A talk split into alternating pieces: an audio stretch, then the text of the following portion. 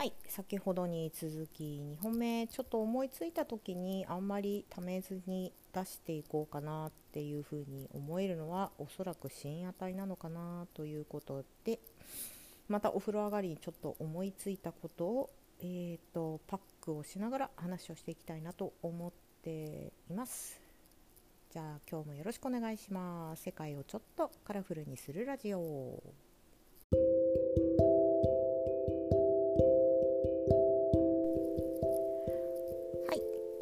本日夜中2本目のテーマということでそっか具体的にね話せばいいんだなっていうことが意識をして先日もお話をした質問力について付け足しをしたいなと思っています。今日ね、えーと、昼間にちょっとクラブハウスでお話をさせてもいただいたんですけれどうんと質問力ね。もちろん日々のその思考のトレーニングとかっていうのも大事にはなってくるんですが基本的にそのインタビューというか対談をする時にはその来ていただいてる方、まあ、それはコミュニティの中の人もそうだし、まあ、ゲストと言われる方がいらっしゃる時には基本的にめちゃくちゃ準備して から臨むようにしていますうんと例えばねスナック偏愛でそうですね今日最終回を迎えた樋口さんとかだったらもうすごい量のあのポッドキャストとか情報を出してくれてるのでできるだけ自分のその時間が許す範囲でかなり準備をするようにして聞きました。うん、ですね。で、えーと、じゃあ例えば他の人だったらどうするのかっていうと例えばまあ、えー、とそうですねこのラジオだったらその例えばシージャさんでアートの話をするっていう風に決めたきっかけも、えーと14歳14歳から始まるアート思考っていう本を読んでそこをベースにちょっとアートの話をしたいなっていうところから始まったんですよ。でまあ基本的に話を聞く姿勢っていうのは持ってはいたんですが、まあ、それまでに自分がどんなアートの話だったらできるかなっていうのは、まあ、ちょっと書き出したりとかしていました。基本的にねその対談をする時もある程度そのテーマを決めてでシェアをしてから話をするっていう風に一応そのね初めましてこんにちはっていう方も実は多かったりするのでその方々が一旦こういう流れだよっていう風に分かるような方向性を作って、えーと、話をしたりはしています。ただ何でしたっけ？えーと、以前ボイシーでその長くラジオを作られた方のその話を聞いていた時に、まあ、あまりその予定調和だけじゃなくてだんだん話をしていくうちに転がっていくその転がりが意外と面白かったりするんだよっていうところもあるので、まあ、そこの余白は残しつつも、まあ、自分ができる範囲で相手の情報はインプットするっていうことは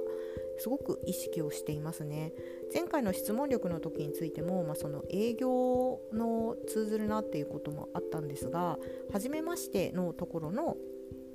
企業さんだったらその企業さんの社長の、まあ、もちろんホームページもそうですけどその社長の名前を検索して一通りその出ている記事だったりだとかブログとかを読みに行ったりとかするみたいなことも結構、まあ、先輩から教わってやってたりしていたので、まあ、そういうことが役に立ってるのかなって思ったりしています。であと質問する上ですごく気をつけてるなっていうのはうんとそれを聞いてくれる人がいるんだなっていうのを意識して特にその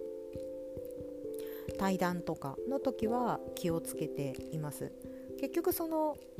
一緒に話してる人と作っていく、まあ、一つの、まあ、アートって言ったらまあちょっと大げさかもしれないんですが作品だとは思ってはいるんですがやっぱりそれを聞いてくれる人がいるんだなっていうのは例えばそれが1人だったとしても、えーと、意識をしているんですよね。でその人たちが聞いてもらってちょっとでも何かしらこう響いてくれるものがあればいいなっていうのは思ってはいるので、えーと、できればその私とその一緒に対談してくれる人の中で生まれてきたものが周りにも伝わるような言葉を選ぶようにしています。特にね自分のその世界観とか考えていることとか哲学をお持ちの方とインタビューをする時にそれってつまりどういうことですか？これってこういうふうなことなんですか？っていうのを、えーと、第三者から見た時に伝わるかなっていう視点を持ちながら聞くようにしてはいるんですよね。でこれはすごく何でしたっけ？まあうんとまあ、前回の前回にも言ったかもしれないんですけれど、まあ、想像力にもなるのかなって思ってはいるんですが、まあ、その場で聞いてくれる人、まあの立場を想像しながらしゃべるっていうのはすごくあの練習にもなるかなと思っていて、まあ、クラブハウスとかで特に自分がそのたくさん人たたくさんの人たちが聞いてくれる前で質問をするっていうことをイメージして考えてみるとそこに来てくれる人たちの時間もそのあの時間をいただいてるっていうこと。で聞いてくれる人たちっていうことはその仕事をしていたりだとか、まあ、大体年齢層とかもきっと分かると思うのでそういう人たちがあえて私のために時間を割いてくれているっていうことを意識するとその人たちのために、えーと、どうやって伝えたらいいのかその人たちが一つでも、えーと持ってってもらうためにはどういうことを伝えたらいいんだろうっていう多分視点が生まれると思うんですよね。なのでその人たちのあのことを考えて、えーと、インタビューとかをするようにしています。うん、なので、まあ、これは多分、えーと、多分司会とかをやってみれば分かる司会とかをやってみてで特にそれが、うんと、身近で聞けるのであればこれって今ちゃんと伝わってます？分かっていますか？っていうことを一一度、まあ、例えば Zoom だったら Zoom でみんなの顔の表情とかを確認しながら進めているっていうところはあったりもしますね。うん、っていうところが特にあの質問する上での大事なところかなって思ったりもするんですよ。で本当になんかそのえー、っと問いあので、えー、っと特にそのなんだろうなすごく抽象的な言葉っていうのはすごく難しいなと思っていて、えーと、さっきもなんかコミュニティの中でちょっと喋ってた時に、まあ、じゃあ愛って何ですか？みたいなことを突然に突然聞いて、まあ、もちろんすごいその抽象的な言葉をものすごく解像度高くあのお話をしてくれる人もいると思うんですがいや愛って言われてもなんだろうねっていうところで結構止まってしまう方もあのしまったりすることも多いと思うんですよ。じゃあそういう人たちに対してそのその人が考えている見えている愛っていうものに対するその価値観だったり考え方だったりっていうのをどうやって引き出したらいいのかなっていう質問？っていう、まあ、自分の中での問いが生まれてくるんですよね。例えば愛っていうのであれば、まあ、その愛はあの愛について、まあ、どの角度からいくらでも抽象的なものについてはいろんな角度から聞くことってできるんですよね。例えばそれが自分のパートナー恋愛なのか家族しかも家族もその親に対するものなのか兄弟なのか子供にとっても違うしまあ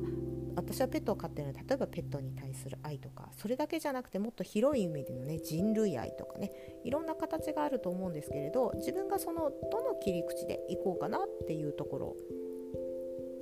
から質問って作れるなと思っていてでなおかつその切り取り方っていうのも自分がある程度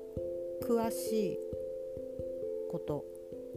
まあ私だったら例えばサブカルの中で、えー、とその愛を感じたところ、まあ、例えば北斗の拳とかね北斗の拳での愛の描き方はこういうことだったんですけれど、まあ、どう思いますっていうふうにぶつけてみるとか、まあ、ただ相手がもしかしたら北斗の拳を知らないかもしれないので、まあ、そこのそのお互いのその何でしたっけ持っている知識の認知をするために事前のあの別のところで会話をしつつでじゃあもしかしたらこの切り口だったらいけるかなみたいなのを、まあ、仮説検証ぶつけていくみたいなことを、えーと、行っていたりするんですよね。でそういうふうにしていかないとそのなんだっけあの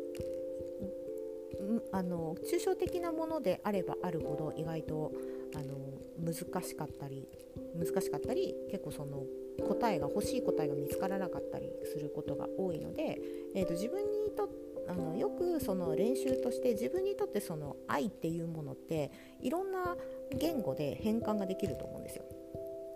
愛あの、まあ、例えば優しい温かいピンク色えーと、ふわっとしているキラキラしているとかっていう風にそれに派生するようなイメージとか言葉とかっていうのを、まあ、何個か常にストックしながら、えーと、生活してみたりすればいいんじゃないかなって思うんですよね。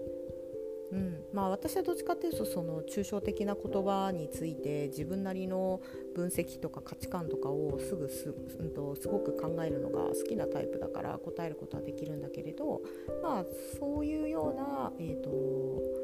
直接的に